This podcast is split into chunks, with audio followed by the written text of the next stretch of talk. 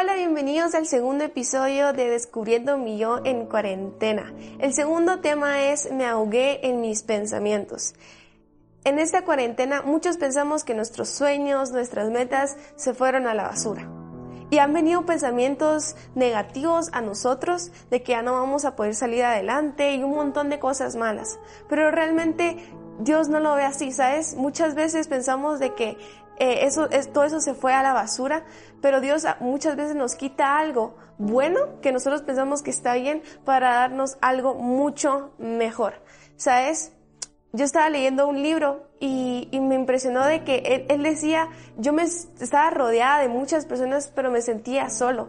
Tal vez en tu casa estás rodeado de tu familia, pero al final del día tú te sientes solo. Y en ese lugar es donde empiezan a llegar un montón de cosas malas a tu mente y realmente empieza a llegar una batalla.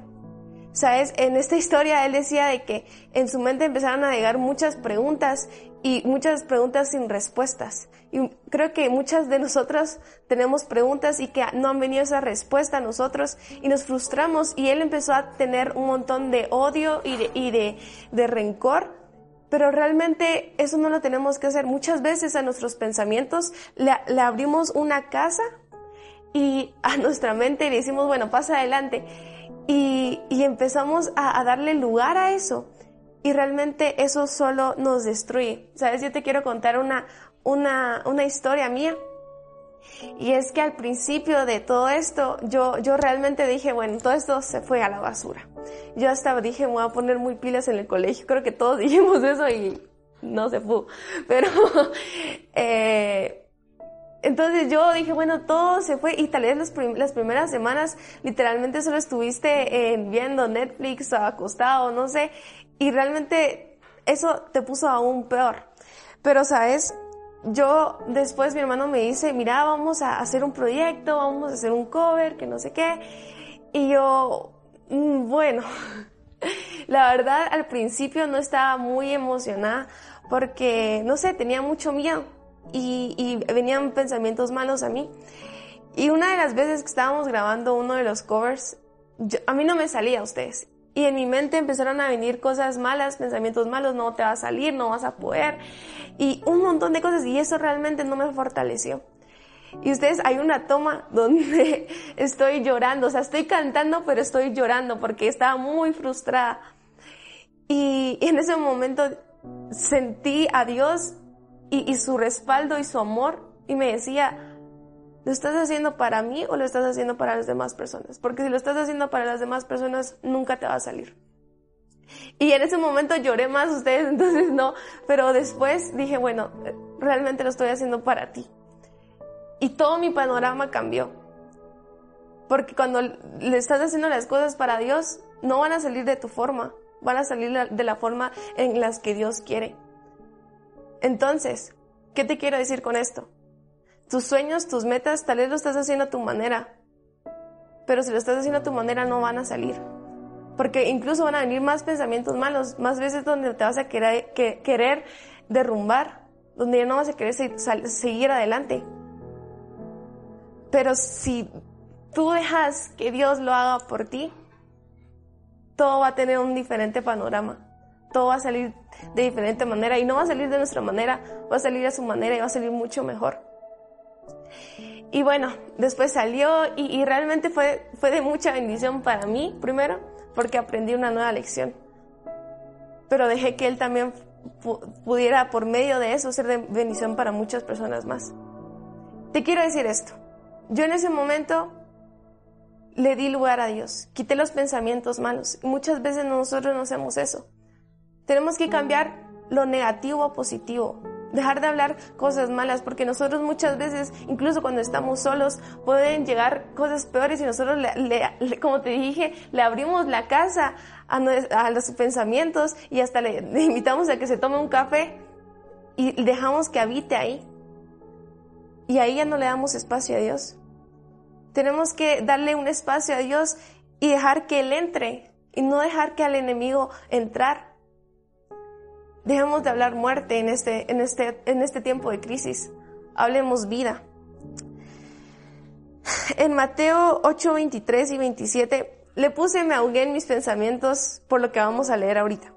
Eh, y esa es en una versión internacional y te lo voy a leer. Dice, luego subió a la barca y sus discípulos lo siguieron. De repente se levantó en el lago una tormenta tan fuerte que las olas inundaban la barca, pero Jesús estaba dormido. Los discípulos fueron a despertarlo. Señor, gritaron, sálvanos que nos vamos a ahogar. ¿Sabes? Jesús, Jesús confía en su Padre, confía que todo iba a estar bien. Y por eso él dormía. Imagínate qué paz tenía. Muchas veces dudamos de eso. Jesús no dudó del poder de Dios. Sus discípulos, discípulos sí lo hicieron. Y cuando nosotros tenemos poca fe, nuestra barca se va a empezar a hundir, a hundir. Nosotros tenemos que seguir firmes. Pero después dice, Señor, gritaron, sálvanos que nos vamos a ahogar. Cuando ya estamos a punto de inundarnos, vamos a recorrer a Dios. Cuando lo tenemos que hacer mucho antes. Tenemos que confiar antes. Pero muchas veces cuando ya estamos a punto de morir, cuando ya no podemos, nos recordamos de Dios. Y después dice, hombres de poca fe les contestó, ¿por qué tienen tanto miedo? Entonces se levantó y reprendió a los vientos y a las olas y todo quedó completamente tranquilo. Los discípulos no salían de su asombro y decían, ¿qué clase de hombre es este que hasta los vientos y las olas le obedecen? Hombre de poca fe. ¿Por qué tienen tanto miedo? Muchas veces el miedo nos quita la fe, nos quita la esperanza. El miedo nos hace caer en pensar cosas malas, cosas negativas. Pero tenemos que permanecer firmes y confiar en Dios y dejar que Él entre, porque si no dejamos que Él entre, van a entrar cosas malas y ahí nos vamos a ahogar. Como te dije, no dudes de confiar en Dios. como dice una frase muy reconocida, menos miedo, más fe. Y te quiero leer Filipenses 4.8 que dice, por lo demás, hermanos, todo lo que es verdadero, todo lo honesto, todo lo justo, todo lo puro, todo lo amable, todo lo que es de buen nombre, si hay virtud alguna, si algo digno de alabanza, en esto pensad. En resumen, ¿en qué tenemos que pensar? En cosas buenas. Y en 1 Corintios 10, del 12 al 13 dice, por lo tanto, si alguien piensa que está firme, tenga cuidado de no caer. Ustedes no han sufrido ninguna tentación que no sea común al género humano, pero Dios es fiel y no permitirá que ustedes sean tentados más allá de lo que puedan aguantar. Más bien, cuando lleguen a la tentación, Él les dará también una salida a fin de que puedan resistir. ¿Sabes? La tentación pueden ser eh, pensamientos malos Estamos tentados a pensar en eso y en creer en esas cosas malas. Pero aquí dice que Dios no nos va a tentar más de lo que nosotros no podemos. Y Él nos va a dar la salida. No le, no le permitamos al diablo que Él gane. Recordemos que en Dios tenemos la victoria.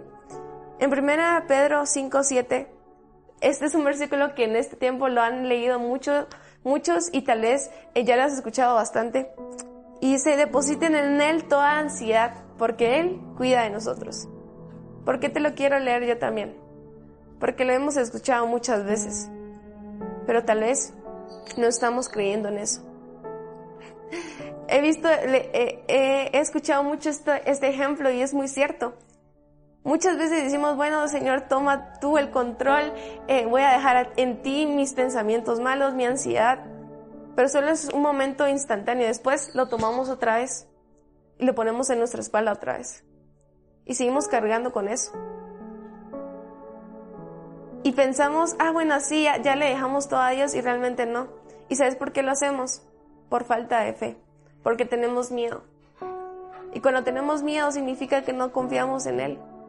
Hoy decide confiar en Él y realmente deja todo en sus manos. Espero este video sea, haya sido de bendición para tu vida. Suscríbete si no lo has hecho y dale like y compártelo con tus amigos.